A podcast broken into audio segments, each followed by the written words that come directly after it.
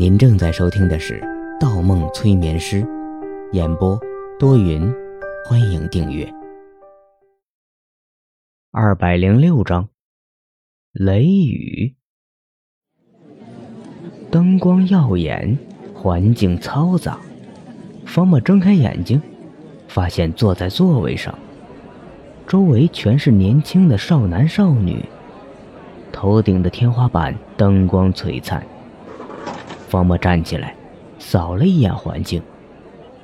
是一个类似礼堂的大剧院，身旁多是些学生。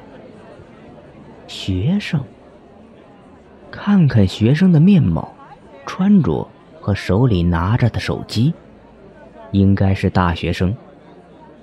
来到了蔡小雅的大学，可蔡小雅在哪里？方墨顺着座位。一排一排扫视起来，几圈下来，并没有发现一个留着齐颈短发、皮肤白皙的女生。礼堂的人很多，乱哄哄的。方墨离开了座位，目光落在门口的通道上。方墨很清楚，他既然来到了这里，蔡小雅也一定在附近，或者说，一定在礼堂里。请现场的同学保持秩序，保持安静。第二届校话剧大赛音乐学院的参赛作品马上就要开始了，请同学们回到座位，关闭手机，谢谢配合。人流开始大量从门口涌进，方墨则逆着人群来到了礼堂门口。这个位置无论进出都是必经之路，只要人在里面。锁定蔡小雅是迟早的事情。这时，方墨脚步一停，注意到了门口提示板上的剧目信息：第一场，雷雨第四幕，音乐学院，表演者。在十几个表演者的名字中，方墨一眼瞧见了“蔡小雅”三个字。他趁着灯光渐暗之际，迅速回到了之前的空位。曹禺的《雷雨》是一部在中国耳熟能详的现代戏剧作品。方墨学生时代学校里组织看过。方墨至今不理解，为什么学生时代学校要组织看一部如此混乱的家庭伦理剧，但想不到对现在的处境竟然有所帮助。作品里的人物名字，方墨已经记不清了，只依稀记得故事的大概。故事大概描述了一个富二代与一个丫鬟相恋相杀的故事。富二代有一个与自己保持不正当肉体关系的后母，有一个同样风流的父亲，有一个同样喜欢女主角小丫鬟的弟弟。丫鬟有一个伸张正义的哥哥，有一个悲苦的母亲。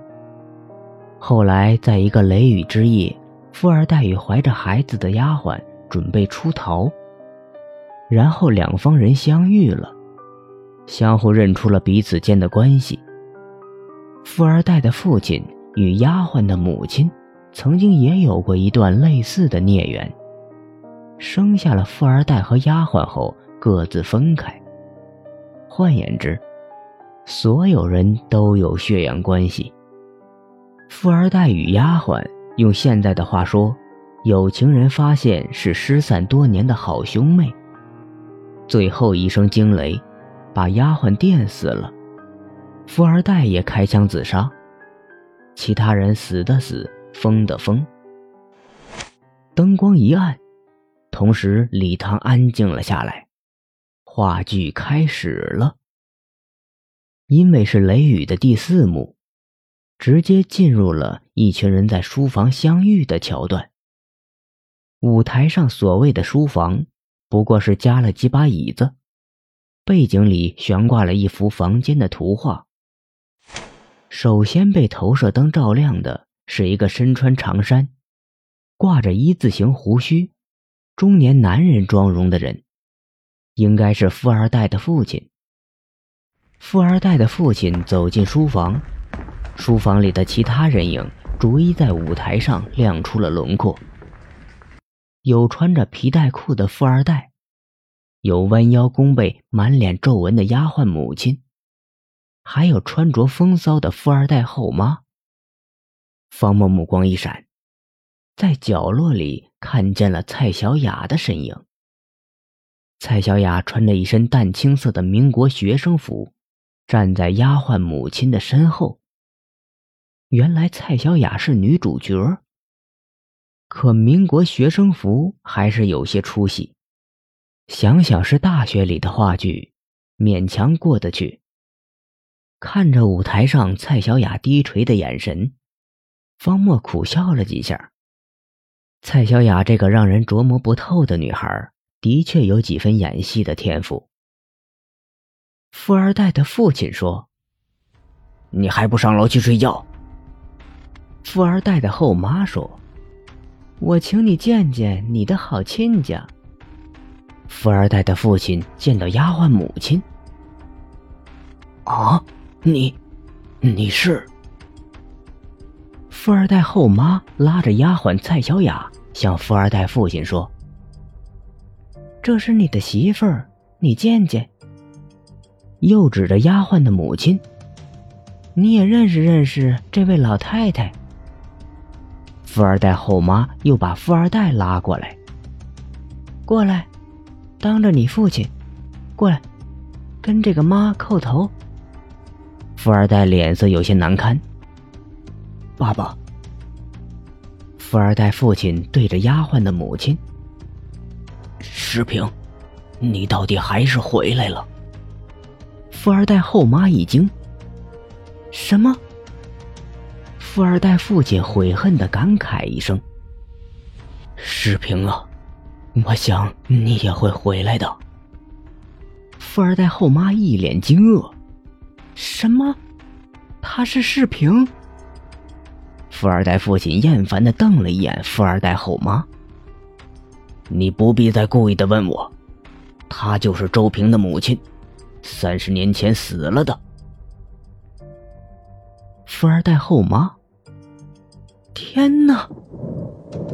这个时候，丫鬟小雅苦闷的叫了一声，看着她的母亲。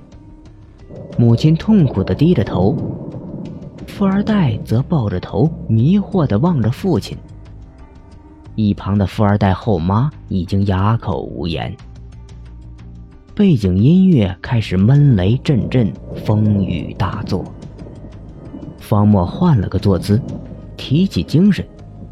话剧的高潮部分来了。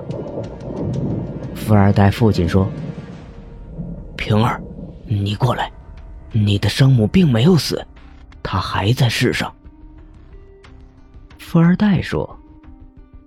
不是他，爸，您告诉我，不是他，混账！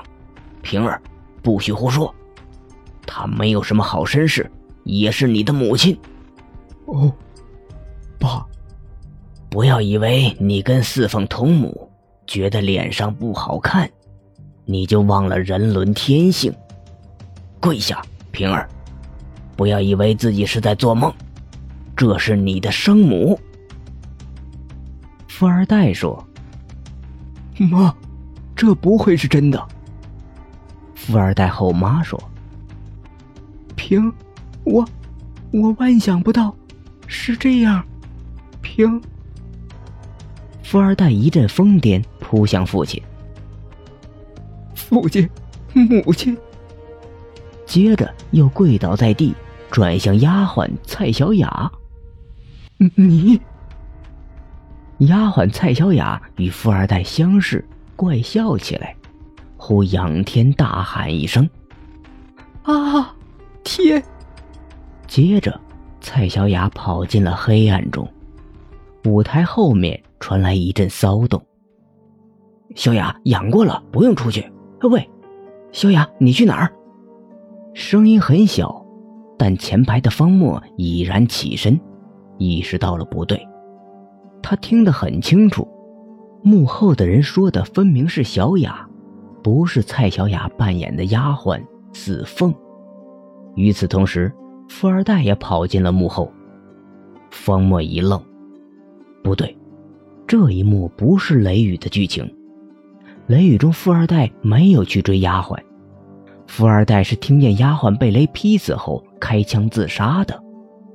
那么，刚才跑出去的人要追的是蔡小雅。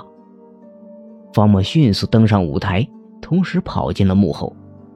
幕后很黑，是一条狭长的通道，站满了拿着稿子的演员。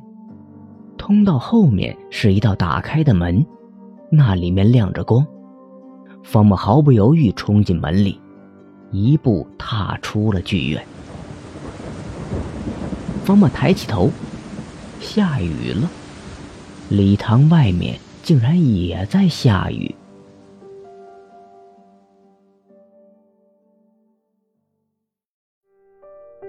本集播放完毕，喜欢请投月票，精彩继续。